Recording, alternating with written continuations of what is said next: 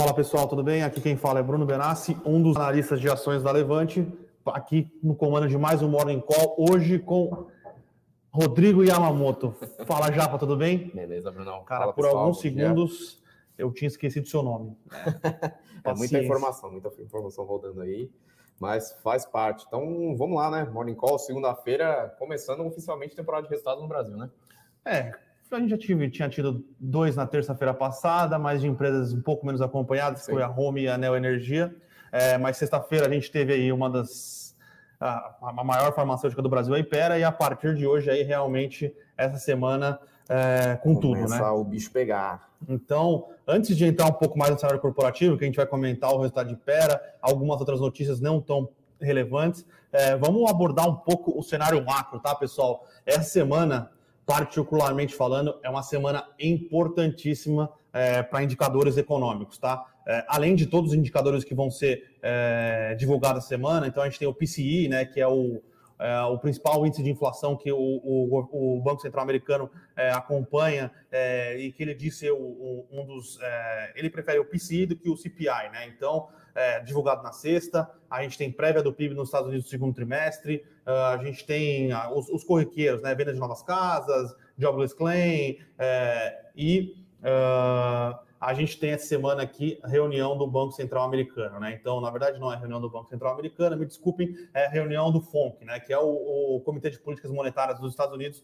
seria é, o, o- o igual ao Copom brasileiro. Então, essa semana eles começam a reunião na terça-feira, quarta-feira tem a divulgação do resultado, né? Do, da, da ata da, da reunião, né? Na verdade, do- eles comentam o. Eles soltam um, um comunicado oficial depois de terminar a reunião e ah, na quarta-feira, sempre depois desse- da, da- reunião e do divulgado, eh, o Jerome Powell vem eh, responder as perguntas aí eh, e vem fazer um. Ele faz um, um bem bolado ali, né? Então, toda quarta-feira, depois da, da divulgação da reunião do, do, do, do, do FONC, o Jerome Powell aparece e dá uma entrevista coletiva, né? Então, eh, vai ser muito interessante entender eh, e escutar o Jerome Powell. ah, apesar de, de que ele é, um, ele é uma pessoa bem prolixa né, nas respostas, né? Ele, ele é advogado de formação, então ele, é, ele saboneta bem as perguntas, tá? Mas a- o mercado vai querer entender dele como estão as discussões é, envolvendo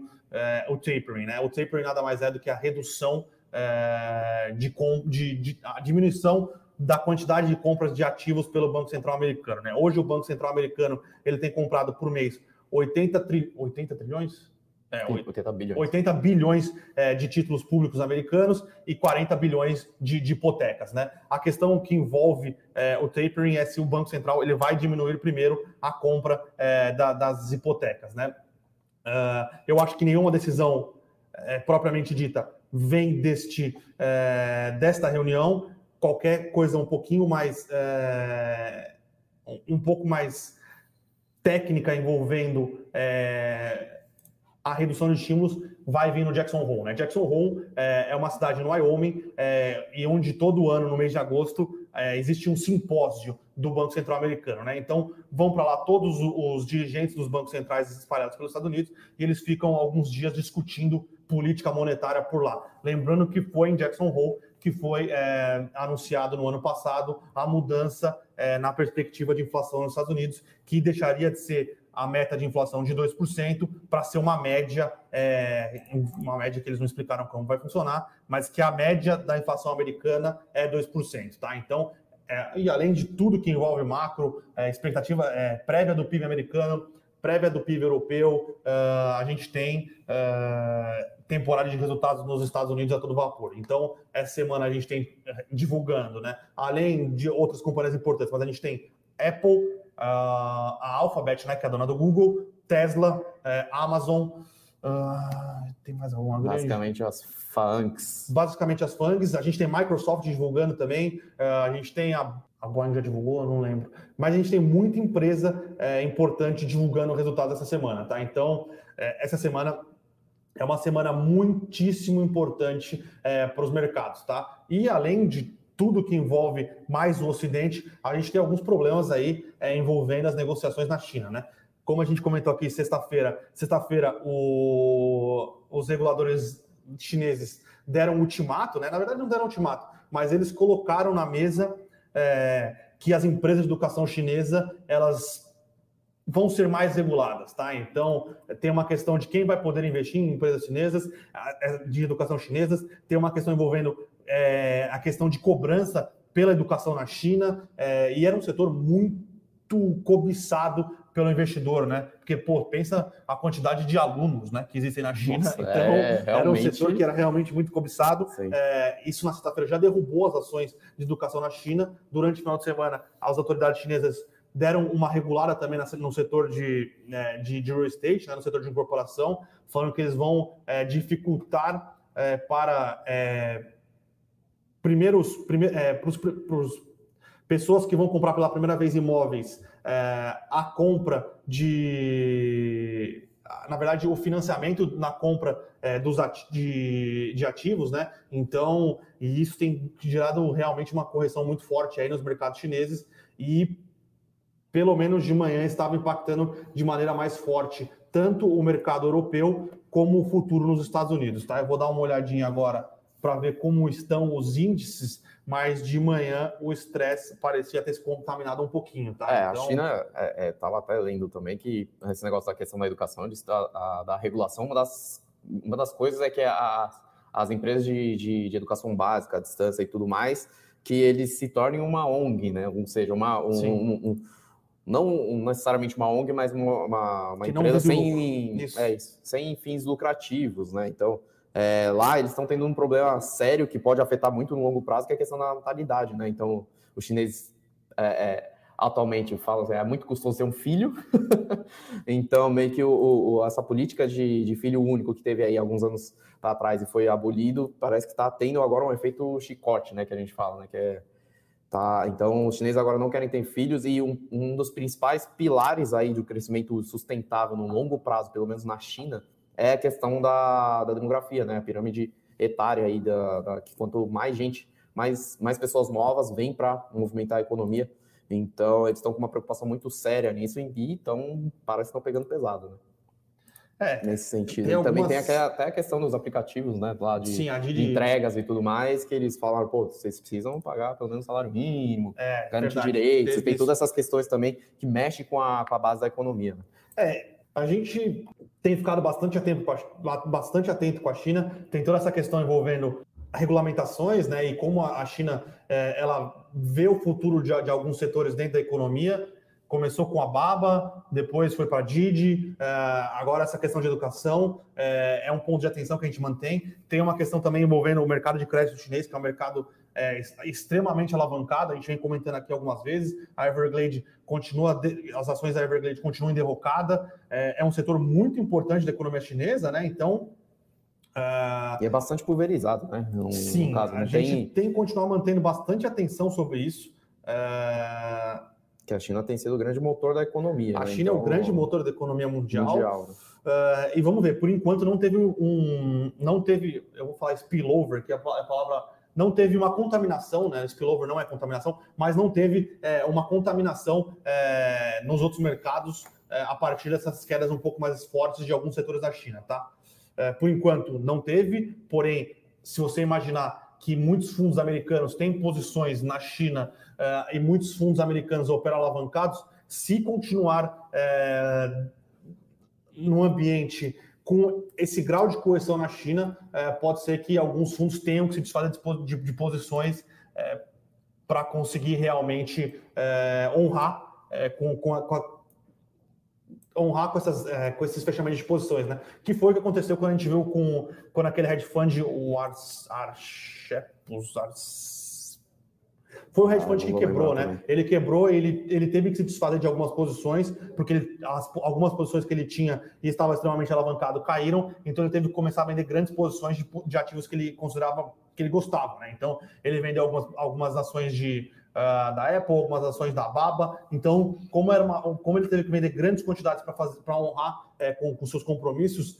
teve uma questão de, de uma questão de ajuste técnico no mercado, né? E por enquanto isso não aconteceu. Uh, mas a gente está de olho. Se o mercado chinês passar por algum movimento de correção mais forte nos próximos meses, pode ser que dê uma pequena é, uma azedada, uma azedada né, fala, no, né? mercado mundial, tá? Mas uh, continuamos acompanhando. É um mercado muito complexo é, de se operar, é um mercado muito complexo de, de se crer 100% das informações, porém a gente tenta fazer é, o melhor trabalho possível por aqui, tá? Então, uh, depois desse cenário, desse cenário macro aqui, pessoal, acompanha a gente essa semana aqui que o macro vai, vai, vai impactar bastante, tá? É, vamos dar uma passada pelo cenário corporativo já? Sim. É, vamos lá, a principal notícia então é o resultado de Pera Pharma, né, da maior farmacêutica aí do Brasil, né, uma das maiores, né, que são as mais líderes, divulgou seus resultados aí na sexta-feira, como de praxe, né, a primeira a divulgar aí no mercado. O resultado veio muito forte, tá, mais um trimestre aí muito forte em crescimento de receita na comparação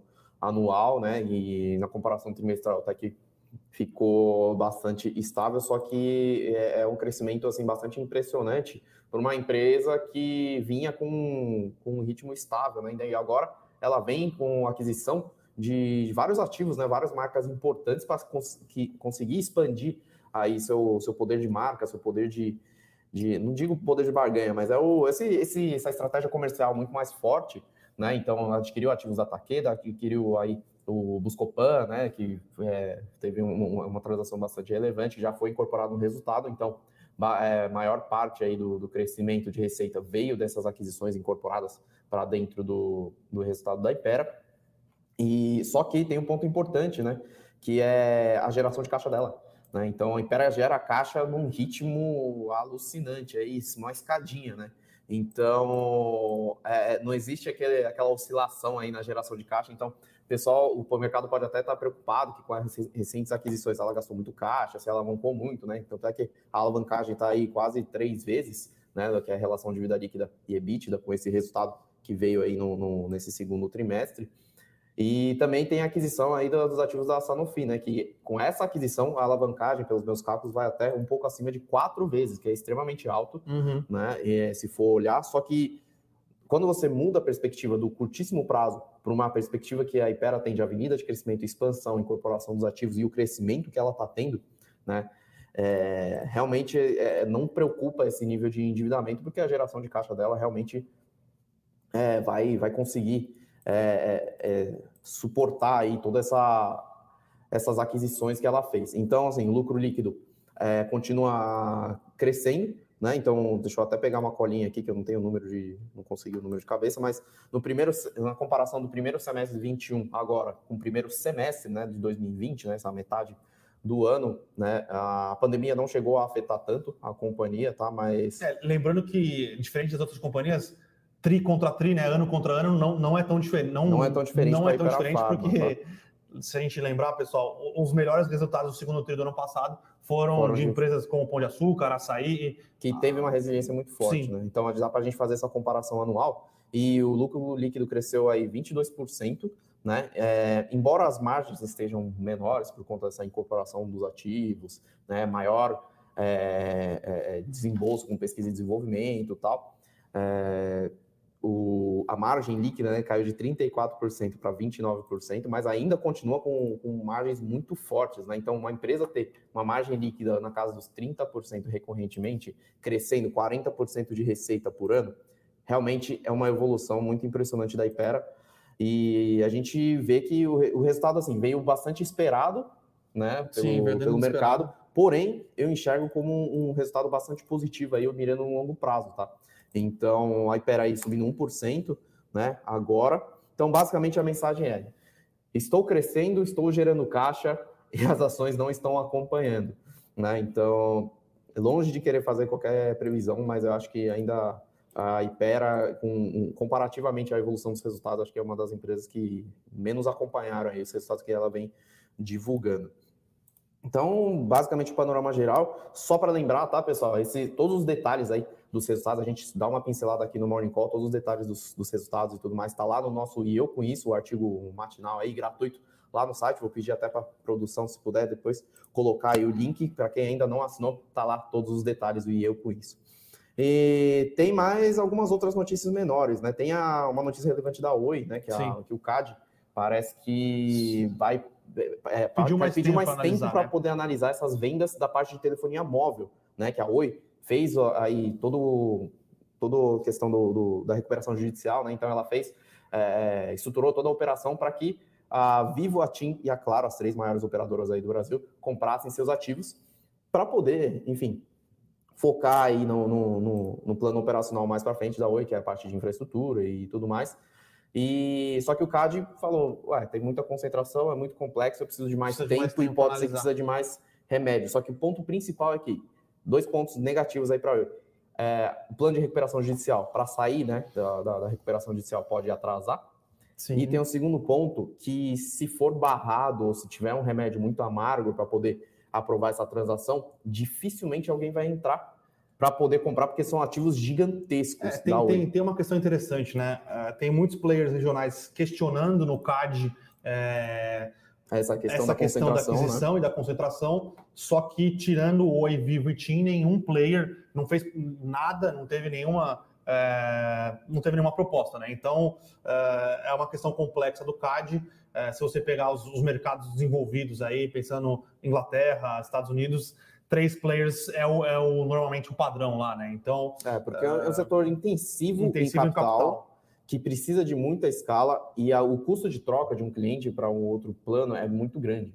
Né? Então, é, e outra, é, uma, é, um, é, um bem, é um bem e um serviço essencial para a população em geral, então as pessoas não, não tendem a não, não querer trocar muito. Então, essa concentração aí do, dos, dos principais players no mercado é normal, porque os players, players pequenos não conseguem fazer os investimentos necessários para acompanhar o avanço tecnológico nessa parte de telefonia móvel, então os grandes acabam engolindo e faz parte aí do, do, da característica do mercado se você for analisar aí outros mercados envolvidos e também com população de, de muitos, de centenas de milhões que nem é o Brasil. Né? Então, nos Estados Unidos tem essa concentração, na Europa tem esse tipo de concentração. Então, realmente fica um, uma questão muito ambígua aí, né? Não tem ninguém para comprar os ativos, para poder pulverizar o setor, ganhar mais competição. Mas, e pelo outro lado, é. todo mundo reclama porque Exato. vai ter muita concentração. Então, é, é, uma, é uma coisa bastante complicada aí. Uh, outro, outra notícia pequena que a gente colocou aqui, uh, envolvendo uh, o aumento de produção das, das petroleiras. Tem as petroleiras emergentes, das juniors, né? Como, né? como diz os sell sides aí dizem que são as juniors oil and gas, né? Então, é, então são as pequenas, entre é. aspas. A PetroRio seria uma delas, mas hoje a PetroRio tem tá uma forte, né? tem um crescimento forte, é uma, uma, uma empresa maior. É... Inclusive está no Ibovespa. Né? Inclusive então, já está no Ibovespa. Então, só que quando a gente fala de, de petróleo, é assim, tem, a gente comentou aí da 3R e da PetroRecôncavo, que recentemente fizeram, são as duas que recentemente fizeram o, o IPO, né, a abertura de capital. Tem a Enalta também, né, que é, é considerada uma, uma júnior aí no mercado de petróleo no, no Brasil, que também vem crescendo. Né? Mas é ela opera, ela opera, outro business, Ela né? opera é, mais, mais águas rasas e águas profundas. Mas no caso da PetroRecôncavo e da 3R Petróleo, ele, elas estão comprando os ativos que a Petrobras não quer mais e elas estão recuperando esses ativos. PetroRio também vinha fazendo, né, foi a pioneira, na verdade, nesse, nessa parte, só que na, nas partes de águas rasas. E agora nas, na, nos campos terrestres, né? É, então, principal principal polo produtor é lá em, lá em Natal, né? O polo Potiguar, tem também a parte do Recôncavo Baiano, por isso o nome, né? Petro Recôncavo veio dessa outra uhum. empresa. Elas vêm crescendo a produção de uma maneira que é, seja num volume relevante para o tamanho dessas companhias, numa eficiência que é duas vezes maior do que a Petrobras, né? Quando ela operava esses campos e com preços de petróleo na crescente. Né? Então, está num momento muito bom aí para as petroleiras emergentes, inclusive, para a PetroRio também, que a gente é, não comentou tanto, mas então é, é, são três pontos. Né? Então, uma, crescimento de, de, produção bastante interessante, com produtividade, né? com custos baixos. Segundo ponto, é o preço do petróleo no mercado que está crescendo. E o terceiro ponto é que o risco político não existe né, para essas petroleiras pequenas, né, que a Petrobras é uma estatal, e como a gente já vem comentando aqui, em uma possível alta um pouco mais forte aí de, de preços de petróleo, que pode ser que venha aí mais para frente por conta de retomada de economia e tudo mais, é, pode gerar um problema aí na questão de política de preços da Petrobras, que a gente já viu aí o risco é, lembrando que, no passado. Então, inclusive, essas... hoje teve tem uma greve acontecendo, uma greve dos caminhoneiros, uma greve que aparentemente não teve é, adesão grande aí da, da, das maiores das maiores dos maiores representantes da categoria, então parece que é uma parece uma greve uh, esvaziada. Porém, este risco na Petrobras por ela ser ainda em verticalizada, né? Ela fazer refino e fazer, ela fazer exploração e é, exploração de petróleo e fazer refino ainda existe, né? Uhum. Então hoje aí as, as pequenas petroleiras estão estão caindo, mas é mais por um movimento macro aí, né? Que tá com o mundo está com esse temor aí de, de, de, interrupção no crescimento, não só por conta da China, mas também gera dúvidas em relação à retomada por conta do medo da variante Delta também, né? Então pode ser que tem, tem, tá burburando aí, tá sendo veiculado que os países desenvolvidos podem rever aí as políticas de, de, de, restrição, de uso de máscaras, de liberação por conta da variante Delta. E o problema é que tem a população que não se vacinou, que está sendo a maior uhum. parte do, dos casos graves, né? Então, mais uma prova de que a vacina adianta, só que por exemplo, os Estados Unidos está tendo dificuldade em vacinar o é, restante é, da população. Uma parte relevante da população americana tem, é, tem um movimento anti-vax né, muito forte lá nos Estados Unidos. E segundo a gente estava acompanhando aqui, são dados da Casa Branca, né? 99,5% das mortes nos Estados Unidos são de pessoas não vacinadas e 97% não vacinadas, né? Se eu falei vacinadas, desculpa, não vacinadas, e 97% das internações são de pessoas não vacinadas também. Então, é, mas é aquilo que a gente tem falado aqui a gente não acha. É, puta, frisando novamente, isso aqui é uma opinião de quem não é virologista, mas ao que tudo indica, uh, a variante Delta não parece trazer grandes problemas para países que têm uma parte da população relevante vacinada, né? Uhum. Uh, a gente tem visto a Inglaterra aumentou o número de casos, não aumentou o número de interna não aumentou o número de internações e consequentemente não aumentou o número de mortes. Os Estados Unidos é na parte da população que não é vacinada, Israel também. Uh, então, a nossa preocupação com a variante Delta é os impactos no Sudeste Asiático. O Sudeste Asiático é, tem uma baixa. É, tem, uma, índice de tem um baixo índice de vacinação e eles têm uma população relevante e uma parte importante da produção mundial de manufaturas, tá? Então, é, talvez o impacto da variante Delta nessa região acabe afetando um pouco é, as perspectivas de crescimento econômico mundial, tá? Mas eu acho que nos restantes dos outros países, por exemplo, os Estados Unidos pode voltar a exigir máscaras em ambientes fechados, uh, alguma coisa nesse sentido, mas a gente não acredita que vão ter fech fortes fechamentos ou coisas que atrasem ainda mais é, a reabertura econômica, tá? A preocupação Realmente agora, é... no momento, é no Sudeste, Sudeste Asiático, que é um polo de crescimento, né? É, e um motor de crescimento mundial muito importante. Sim, a trava pode, não é nos países em si, mas sim na cadeia produtiva, que aí pode travar alguma coisa aí. Então, é isso de notícias corporativas. Então, vamos para as perguntas aí. Né? Vamos lá, vamos ver o pessoal falando. O Marcelo já, já mandou aqui antes de começar o Morning Call. Qual a expectativa do balanço do Banco Santander?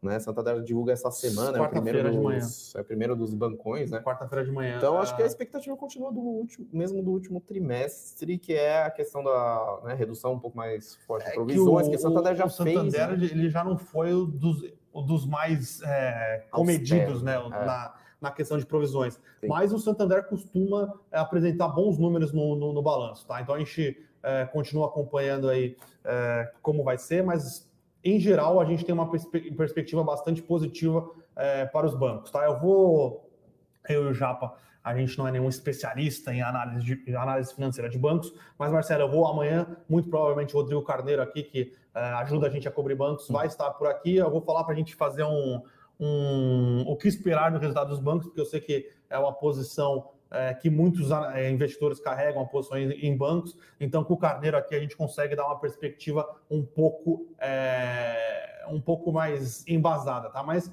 é, falando por cima, a gente espera bons resultados aí da maioria dos bancos brasileiros, tá? É isso. Aí tem o Alexandre Colli aqui, finalmente assistindo vocês ao vivo, diretamente. Segunda-feira de lockdown em Sydney. Uma pena que esteja em lockdown aí, né, Alexandre? Mas seja bem-vindo aí no, no Morning Call muito feliz aí você mandando um alô aí do outro lado do mundo. Né? Uh, Carlos perguntando, podem comentar a precificação da IPO da Unifique. Unifique precificou semana passada, na sexta-feira, ficou 8,60 é, 8,60 né? Um pouquinho acima do, do, do piso da faixa. É, eu não sei como é que tá o rateio, tá? Mas teve players é, relevantes aí é, ancorando a IPO, tá? Então teve alguns fundos muito interessantes lá de fora é, que entraram dentro do IPO. Então, é, é um bom indicativo aí para as perspectivas futuras é, das ações da companhia, tá? Então, eu não sei como ficou o rateio, eu vou procurar me informar aqui é, e aviso vocês, se eu tiver as informações, obviamente, amanhã. Então, Rafael perguntando por que Itaúsa cai tanto? Está em promoção? Então, Rafael, Itaúsa caiu assim recentemente junto com o movimento da, do Ibovespa, né? Então, um mês e meio para cá caiu uns 8%, só que continua no patamar aí ainda acima de 3, 4 meses atrás, tá? Na casa dos 11, então não mexeu muito, né? Até porque ainda tem uma ancoragem forte também com os preços de Itaú, que também não mexeram muito. Então, o setor de banco subiu bem, né? No, no vai até no, no, mês de maio, né? Até com essa questão do até o começo de junho, mais ou menos. Depois caiu Está em promoção? Não, necess... não sei, cara, não sei te dizer assim de maneira pontual, só que assim, foi uma queda que acompanhou bem o Ibovespa, tá? Então caiu junto com, com o índice aí, então, enfim. Itaú, Itaú tem um peso bastante relevante no índice também, os grandes bancos, né? enfim, então nada muito específico.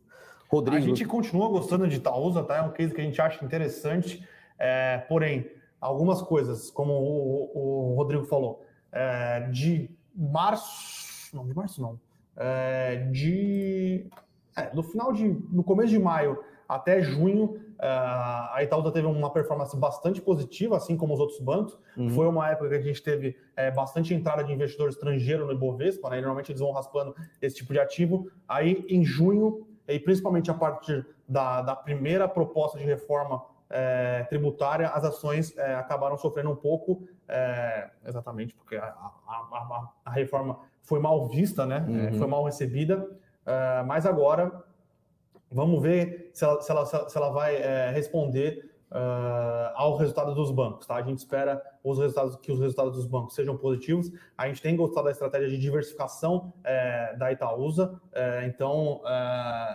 parece que está negociando em múltiplos baratos, tá? Mas setores de banco, setores de, o, setor, o setor bancário como um todo, é, principalmente dos bancos tradicionais, eles têm é, sido bastante é, deixado de lado pelos investidores, principalmente pelo aumento de concorrência, né? Então, esse é até um dos motivos que fez a Itaúsa diversificar um pouco mais né, o seu, o seu, a sua base de ativos. É... E aí passa a ter uma característica realmente de um veículo de, investi... de, de, de investimento e não simplesmente um, Itaú com desconto Sim. de holding. Né? Uh, agora tem uma aqui do Rodrigo. Rodrigo sempre está uhum. aqui com a gente. A separação do êxito no, no Pão de Açúcar esfriou, mas a expectativa para a separação da Cenova continua forte para o curto prazo, tendo em vista a recente consultoria contratada pelo GPA então, da Cenova depende muito mais do Cassino lá, né, Sim. lá no, na França, né, que é o controlador, que realmente aí tem a, a questão de movimentação de, de da Cenova, um possível follow-on para capitalização, né, do da C-Discount, né, que é uma subsidiária da Cenova lá, para poder, né, fazer o plano de crescimento. E, e o Pão de Açúcar tem aí o, o, GPA, né, no caso, no grupo Pão de Açúcar, tem aí a, a intenção de realmente dar liquidez, aí a participação da, dela na Cenova, que é relevante, né? 34% de participação no capital da Cenova é relevante. Então, continua assim no radar, tá? E a gente acha que é um dos principais pontos de, de destrave de valor, né, para Pão de Açúcar. Então, se você considerar, né, o êxito talvez possa demorar um pouco mais, né? Mas a gente fez as contas aqui, a participação na Cenova e no êxito somados né? E é na hora agora que a gente coloca. Mais ainda, né? Ah, então. Agora estão uhum. valendo mais ainda. Na hora que a gente coloca aí no, no valor de mercado dentro do Pão de Açúcar, a operação brasileira, que é uma das que é a mais relevante aí do, do GPA, está valendo negativo. Né? Então, realmente tem um desconto muito forte aí em relação a participações de mercados, se a gente for fazer a soma das partes, né? Que é um dos métodos de valuation. Então, sim, a gente, a gente vê que essa venda da Cenova pode sair aí em breve. É, e lembrando, pessoal, que Semana passada, o, o Cassino, né? Na verdade, não é o Cassino em si, mas a Hold que controla né? o, o, grupo Cassino. É, esqueci o nome do, do esqueci o nome da empresa, também. mas é a Hold que controla o grupo Cassino, que é controlada pelo. Ah, é, eu não sei o nome. É pelo. Não pelo, sei, não. Eu sei é pelo um gênio francês, eu esqueci o nome. É, ele conseguiu um, um, prazo aí, conseguiu renegociar suas dívidas, tá? Então, isso talvez tire é, um pouco. Essa pressa de a vender. pressa de vender a Cenova. Tá? Então, é, apesar de a gente achar que a Cenova tem forte chance de ser capitalizada nos próximos meses, não vai ser a qualquer preço, tá? Porque antes existia sim uma pressão em cima é, da holding do Cassino para gerar caixa, para conseguir dar uma, a, a, uma apaziguada na situação é, de dívidas dele, tá? Mas ele conseguiu dar uma renegociada na dívida, então não vai sair a qualquer preço. Que no curto prazo pode ser um, talvez um pouco pior para o pão de açúcar, né? Mas pensando no, no, longo prazo, uma precificação maior, uma precificação é, melhor, uma liquidez, e melhor, liquidez melhor pode fazer mais sentido, tá? Uhum. Exatamente. Então, cadê? Vamos descer um pouco mais aqui nas perguntas. O Marcos falando que as ações da Magazine Luiza estão zeradas. Marcos, eu acho que é um problema do seu home broker, tá? Porque eu tenho cotações da Magazine Luiza por aqui. Sim. Magalu, inclusive, está caindo aí um pouco menos de 1%, tá negociando a 22,39 aqui na minha tela, tá? Uh, Dilson falando, tá sempre com a gente também. Brunão vacinado? Vacinado. Fala aí, vacinado, Bruno. pessoal, vacinado. Me senti o Lucas Lima no final de semana aí, por isso até parei de dar uma criticada nele, velho. Jogar cansado ali, derrubado, deve ser difícil. É, uma leve reaçãozinha. Acho que é, do, é, do, é mais o cansaço ah, sim, do que da sim, vacina. Sim, é, Mas o, o, Lucas Lima toma AstraZeneca todo final de semana, é por isso que ele não joga bola.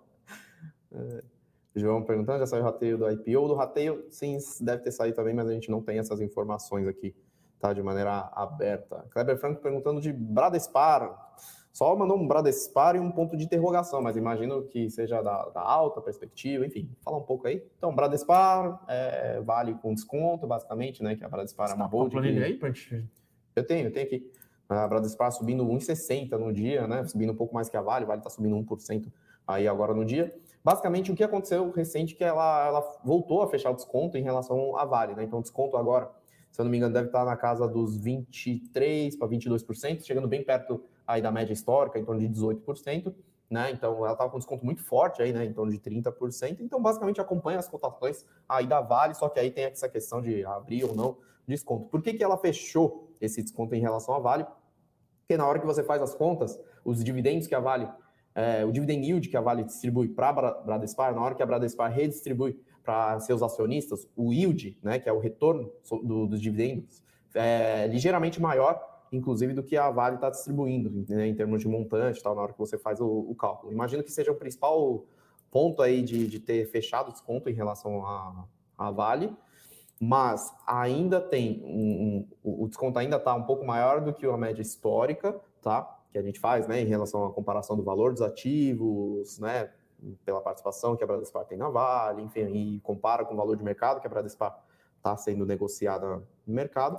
E para o minério de ferro, todo mundo fala, pô, ah, cai 5% em um dia, cai 4% em um dia, aí volta no outro, mas ainda continua acima de 200 dólares por tonelada, que assim, realmente é um, um patamar que a Vale não sabe mais onde enfiar dinheiro, se uhum, for falar em termos bem claros aqui, né? Então, a alavancagem da Vale está muito baixa e a expectativa é que venha dois dígitos aí de distribuição de dividendos, porque realmente a Vale não tem onde colocar esse, esse dinheiro, ainda mais depois que já foi feito todas as negociações né, e, e, em relação aos desastres lá em Minas Gerais. Tem conversas de que, de que em relação à a, a, a, tragédia de Mariana, né, que é que foi em 2015, tenha uma, um pedido de indenização em torno de 100 bilhões de reais aí, né, para, enfim, para as participantes, a Vale, Samarco, a BHP, né, que é a, que é a outra, outra controladora da Samarco, mas nada muito certo, muito especulativo, e o mercado não tem colocado esse, esse evento aí negativo no preço, e eu acho que tá, tá, tá ok. Tá? É, sobre, sobre Vale também, existem algumas questões aí que a gente tem que olhar no curto prazo. A China continua tentando travar a produção de aço na, na, na, em algumas províncias, tá? Da última vez que eles tentaram, eles não conseguiram. É, a questão é que a gente tem que acompanhar é se realmente vai ter uma implosão é, no mercado de, de incorporação na China. Se tiver uma implosão no mercado de incorporação na China, aí a gente pode ter uma diminuição da, da demanda por minério de ferro é, por parte das, das, das Siderúrgica, né? siderúrgicas chinesas. Contudo, entretanto, porém, já foi anunciado pelas principais empresas é, produtoras de minério de ferro, então você pensa BHP, Rio Tinto e Vale, que elas não vão conseguir aumentar a produção no curto prazo. Uhum. Então, se a demanda continuar, minério de ferro é para cima. Se a demanda dá uma retraída, pode ser que o minério não, não, caia... não suba, mas também não vai cair muito, porque a, demanda, porque a oferta Sim. de minério de ferro é, não cresce. E, então, tá e pelo negócio. visto, as empresas não estão querendo fazer ela crescer muito, tá? Sim. E, só que tem um ponto importante que mesmo com a China vindo com essas medidas aí, as siderúrgicas continuam, o preço do aço, né, tá muito estimulativo aí para as siderúrgicas, né? Então a China é o maior produtor mundial de aço aí de longe, então é a principal balizadora aí do mercado de minério de ferro e de, de aço. E tem um ponto importante que os países desenvolvidos estão vindo com, com investimentos mais pesados aí que vai demandar aço aí por um, por um tempo.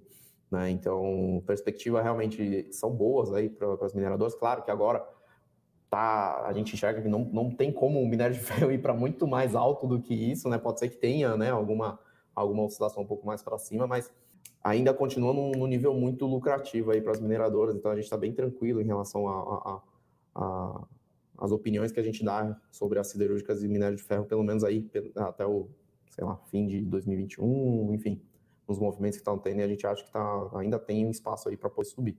Uh, Wellington Candioto, falando, Raizen ou Cosan, qual mais vale a pena? Isso aí depende muito da sua estratégia de investimento, tá? Então, Raizen é muito mais focada em crescimento, expansão e um, um, um, um, foco muito grande em distribuição de energia como um todo, né? Então, tem a parte de distribuição de energia fóssil, né, combustíveis, né, que é a, a gente, eles chamaram de marketing serviços agora, porque tem também envolve as lojas de, de conveniência e de proximidade, né?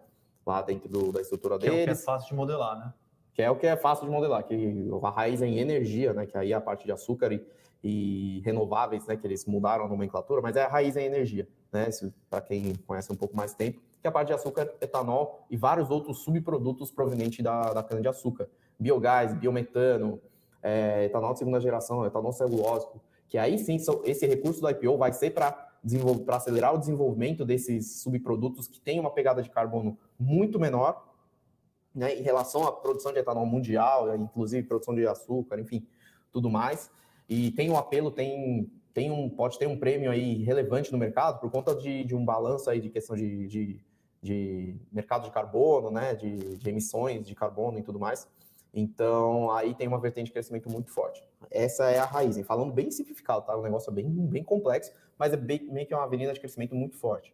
A Cosan, se você quiser sentar, comprar, sentar, esperar para realmente ser um veículo de investimento completo em infraestrutura e energia, é um dos principais players, se não o único player que por enquanto tem aí no, no, no na Bolsa Brasileira, em termos nesses, nesses setores, né, que realmente tem participação mais relevante.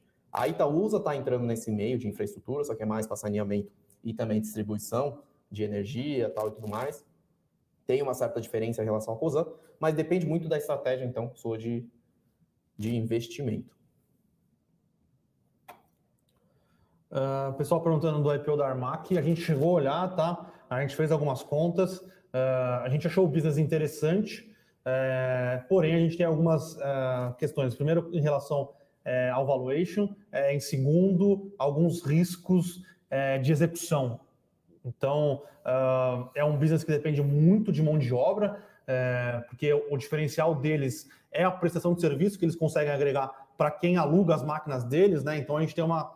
Como eles estão num, num ritmo de crescimento muito forte, a gente tem alguma, algumas questões na execução em como eles vão continuar treinando a mão de obra para continuar oferecendo esse diferencial é, que são os mecânicos treinados e os mecânicos que é, facilitam a vida dos clientes finais, tá? Então, o, o business parece interessante, muito interessante, é, porém, uh, a gente prefere dar uma analisada em alguns balanços, ver se realmente eles vão conseguir é, aumentar uh, o número de mecânicos especializados que eles vão ter dentro de casa é, e, com isso, entregar o que eles estão prometendo no IPO, tá? Eu acho que é um business muito sensível à qualidade da mão de obra, sendo que a qualidade dessa mão de obra mecânica é muito difícil de, é, de manter e é muito difícil de você ir treinando aos poucos, tá? Então, é, é basicamente isso que, que a gente acha que achou do IPO, tá? Flávio Andrade perguntando que acho que a IPO da Raizen pode avançar as, as ações da Jales Machado. É muito difícil fazer esse tipo de análise por conta de, de de um, de um equilíbrio de mercado. Quer dizer, mercado de açúcar e etanol, Jales Machado é o principal, né? É, é, o, o, principal negócio dela também está nessa questão de açúcar e etanol, só que a Jales Machado também tem outros negócios dentro dela. Né? Se eu não me engano, ela tem acho, produção também de, de outros, outros tipos de, de produto agrícola. Eu não, não cheguei a olhar a Jales Machado, mas eu sei que o core dela é açúcar e etanol. como se pode ameaçar as ações da Jales Machado? Acho que não. Primeiro, por conta do tamanho né, que a Jales, a Jales Machado tem em valor de mercado. A Raizen é um colosso, tá? Ela vai chegar estreando já com acho que 80, 80 e poucos bilhões aí de, de, de reais de valor de mercado, dependendo né, da precificação que for colocado. E segundo, que a questão do, do, do mercado de açúcar e etanol, né, o principal ponto, o principal balizador de preço era o preço do, do petróleo, só que não é mais tanto, porque agora não existe mais questão do, do dumping que era feito na Índia. Na o que, é o dumping? Né? É, é, a produção de açúcar. É, é como é que fala? É, subsidiado. Subsidiado, que jogava os preços do açúcar para baixo e o preço de etanol para baixo, num ambiente que o preço do, do petróleo estava em torno de 50 dólares, que também era baixo. Então, agora o principal balizador vai ser realmente o controle da oferta né, pelos grandes players. O Brasil tem um, uma posição, um posicionamento bastante é relevante, player, né? é o maior player. Então, assim, os preços, o, o cenário de preço para etanol e açúcar ainda continuam bem aí, por, pelo menos por um período aí de médio prazo, vai que a gente fala. Então, assim, eu acho que não tem impacto direto, tá? O Marcos falando, mas as novas entrantes no mercado de fibra não estão capitalizadas? Marcos, é, vamos lá as novas entrantes no mercado de fibra ótica, eles querem fibra ótica. Eles vão, eles estão usando a grana que eles captaram para expandir é, as, as, os seus é, a sua fibra ótica mesmo, tá? Eles não estão é, olhando com muita vontade essa parte de rede móvel, tá? Eles não querem essa parte de rede móvel. A maioria quer focar é, nos serviços e expandir a capacidade, as, a sua capitalidade na fibra ótica, tá? Então, é, não faz parte do, do business dela, elas não querem entrar nessa parte é, de rede móvel, tá? Então, por mais que elas estejam capitalizadas, o, recurso vai ser ou para crescimento orgânico ou para aquisição é, de outros players, tá? Então, eles não não têm não tem apetite, então para eles tanto faz o que está acontecendo com a Oi e com a, com a rede móvel, tá? Então, é, mas esse sim é um risco para a nova Oi, tá? Que são essas empresas capitalizadas é, regionais que prestam um serviço melhor é, e que tem uma estrutura de fibra ótica é, bem relevante é, no interior do Brasil, tá? Beleza. O André perguntando aí, dá para esperar resultado das empresas brasileiras, como de seguros, por exemplo, se espelhando em resultados de empresas no exterior? É uma boa pergunta. É uma boa pergunta. Eu, não, eu nunca olhei uh, empresas de seguro no exterior, tá? Uh, mas todo mundo sabe que o, o Warren Buffett compra elas para gerar caixa, para ele continuar comprando é, outras empresas, é, mas eu não sei te responder, sinceramente. É, eu sei que uh, tem uma questão regulatória, cada país tem sua questão regulatória, é, mas a gente gosta das empresas de seguros no Brasil, tá? Então a gente gosta de Sul América, Porto Seguro a gente acha é, que tem um business interessante também, uh, mas é, é, isso que eu consigo te responder. Eu não sei se é espelhável, uh, principalmente por causa de, de, uma questão regulatória e por uma questão de se for pensar na, nas empresas de seguro de saúde, é, tem toda uma questão de fases da, da pandemia, tá? Então, o segundo trimestre é, aqui no Brasil é, pode ter tido um aumento da sinistralidade, pensando aqui em Sul América, Rap Vida e, e Intermédica, tá? Que são as seguradoras Obviamente, saúde, obviamente que a Vida e GNDI não são só seguradoras, mas elas são verticalizadas e tem é, uma parte de, de venda de, de, plano de saúde, tá? Tem uma característica é, muito diferente, né? Mas mesmo... Sim, mas a sinistralidade delas deve ter sido mais alta do que normal por causa da interna das internações, sim, sim. É, por causa do Covid, tá? Mas eu realmente não sei se existe uma correlação ou se existe uma comparabilidade entre o resultado das seguradoras nos Estados Unidos e o resultado das seguradoras no Brasil. Aí tem uma Exato. da Annalise 101. Assim que a 3, assim que a 3, né? Oh, desculpa. assim que depois de uma forte queda, é, após a TOTS ter fechado o contrato com a B3, é, subiu fortemente. Alguma notícia sobre a Sinqia que justifica essa alta? Acho que algumas coisas aconteceram, tá, Ana? Primeiro que a Sinqia já vinha subindo, subindo é, de maneira forte antes da aquisição da TOTS, é, da aquisição da B3 de uma parte de uma subsidiária da TOTS, né, que na teoria são empresas que concorrem né, nessa questão de back-office é, para bancos, para fundos de investimentos. É, o que aconteceu no dia da aquisição foi que o mercado é, entendeu que um player mais capitalizado que a Sinqia poderia aumentar a concorrência por novas aquisições. Porém, depois desse, desse primeiro dia, o mercado parou e pensou: epa, pera lá, a B3 está comprando uma subsidiária menor, é, com valor de mercado menor, com market cap menor do que a Sinqia, pagando um múltiplo mais caro do que a Sinqia negociando no mercado hoje, isto não parece fazer sentido. Então, depois disso, o mercado parece que falou, puta, calma, vamos olhar com mais carinho assim, que olhou mais carinho assim, que assim que voltou é, a ter uma performance positiva e teve alguns sell sides de bancos grandes é, reavaliando, né? reavaliando e aumentando o preço-alvo é, que eles têm para a Sinqia, tá? E tem um ponto então... importante que as aquisições de, que ela fez, foram muitas, e o resultado que já vinha sendo apresentado dessas aquisições, simplesmente as ações não andaram. Sim. Com, com parece que o mercado não, não, não, se ligou nessa incorporação e fez a, essa reavaliação.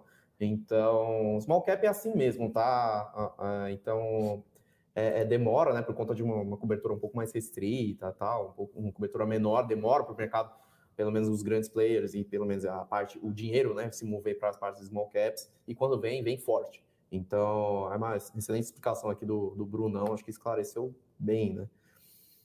Vamos lá, mais algumas perguntas aí, pessoal. Deixa eu ver aqui. O João aqui falando que o Bitcoin está subindo 20%. Sim, o Bitcoin está subindo bastante. Existe alguma especulação de, sobre a Amazon é, aceitar, aceitar uh, os Bitcoin na, na, sua, na sua, dentro do seu ecossistema e isso está empurrando é, a, a, cotação do Bitcoin aí em mais de 20% se não me engano, acho que no final de semana subiu bem. Então, é, seria, seria fundamental, né? seria bastante importante para o Bitcoin é, essa. É, mais um player relevante aceitar é, essa a criptomoeda dentro do seu, do seu ecossistema. Só tá? Que tá, né? A Tesla fez isso é, e depois deu para trás. É, mas eu acho que. que assim, o Musk é meio polêmico. O Elon né? Musk é maluco. Eu acho que se a Amazon é, resolvesse adotar o Bitcoin dentro do seu ecossistema, ela não voltaria atrás semanas depois. Sim, tá? sim, então, é uma então, decisão um pouco mais é, é uma empresa um, confiável. É uma empresa é, que, obviamente, o Jeff Bezos saiu é, da empresa, mas ela é uma empresa que não tem um dono maluco. Amantes do Elon Musk, entendam, ele é maluco, tá? É, uhum. é um grande empresário, é um grande visionário, porém ele é maluco, tá? Então... Bruno SBO aqui, seu xará, perguntando bom dia o que você acha da Demil. Demil, infelizmente, a gente não, não, não olha, tá, tá, nem, nem no radar está, tá um pouco longe aí da nossa linha de cobertura, mas as farmacêuticas a gente, é, é, se for ver, as farmacêuticas são muito balizadas aí pela questão de competição, né? Quanto de market cap elas ganham nas regiões principais que elas atuam, porque os reajustes, né, de medicamentos, enfim, elas vêm, são tabelados, e então, assim, é um setor complicado de se olhar né? Mas enfim, Demil a gente não acompanha. Só para não deixar o Vini no vácuo aqui, que ele só fez uma pergunta hoje, mas Opa, vamos lá. O Vini tá aí, eu nem vi. Devo realizar minhas posições em bancões, Japa? É aquele negócio que a gente fala, né? Essa, tem, tem, que tomar muito cuidado com essa questão de ah, é, é achar o, o, o, Como é que fala? Achar a mina de ouro ou achar um call aí certeiro né, dentro do mercado de ações, porque a dinâmica realmente é muito diferente é, de, de, de uma loteria, por exemplo né, de, ou de um cassino. Então, se você tem, teve, um, teve um lucro bom aí nas suas posições de banco, é, faz o reequilíbrio de carteira, tá? A gente sempre indica fazer o reequilíbrio de carteira. Então, vende um pouco aquelas que subiram muito e compra aquelas que, né, ou ficaram para trás, ou caíram um pouco, e só que você ainda faz sentido estar no seu portfólio. Então, sempre é bom fazer esses reequilíbrios aí, talvez mensalmente, ou a cada dois meses, semestralmente, que aí você põe os lucros no bolso, você reequilibra a sua carteira e você não, per, não, não corre risco de perder um, um grande valor do seu dinheiro, porque você já realizou aquele lucro que você já teve. Então, minha indicação é essa, tá, Vinícius? Rafael perguntando, Irani pode subir mais ainda? Então, Rafael, depende basicamente das entregas que ela tem de resultado, só que agora dessa vez a expansão de capacidade dela, né, dos maquinários, que ela tem projetos de longo prazo, de baixa complexidade, só que com, com forte aplicação de capital. Né? Então, Irani é uma empresa que parece que depois do re-IPO, enfim, fez todo uma, um turnaround aí dentro da gestão, tá, tá tocando as coisas de maneira melhor, tá, tá com um momento favorável de mercado, né? Que ela tem participações relevantes aí no mercado de, de alimentos, mercado de, de embalagens para setor de moda, enfim, tudo mais, que no mercado tá faltando embalagem, né? A embalagem tá muito cara. E essas empresas aí, essas grandes empresas, né? No caso, a Irani é uma das grandes, né? Claro que não chega aos pés da Clabin, que é um colosso né, nesse mercado de sim, papel e papelão, mas a Irani é uma grande empresa sim, atuante no mercado de papel e embalagem. E Então, assim, perspectiva de longo prazo, a gente vê com bons olhos, tá? Quanto pode subir e quanto não pode, a gente não tem aqui as contas de, de cabeça, mas, assim, em geral, as perspectivas são interessantes aí para a Irani. Acho que é isso, né, Japa? Acho que é isso, pessoal. Respondemos todos aí que está na nossa alçada. Obrigadão aí pela participação de todos, tá? Tô vendo aí cada vez mais carinhas novas aqui nos comentários, a gente fica bastante feliz aí nessa cobertura. Espero que estejamos oferecendo conteúdo aí de qualidade para vocês. Então, é isso. Semana com macro agitado, Sim. temporada de resultados nos Estados Unidos, temporada de resultados no Brasil começando. E continuamos acompanhando aqui que vai ter muito, muita informação importante aí para vocês. Valeu, Só pessoal. aqui, do Adilson. Dupla Opa. setor, os escritórios de. É, setor de escritórios nos FIIs estão voltando? Sim, estão. Então, Adilson, então sim. Então, beleza, pessoal. Última pergunta, última respostinha rápida aqui. Então, até amanhã. Lembrando que amanhã temos resultado já. Valeu, pessoal. Abraços. Tchau, tchau. Tchau, tchau. Até a próxima.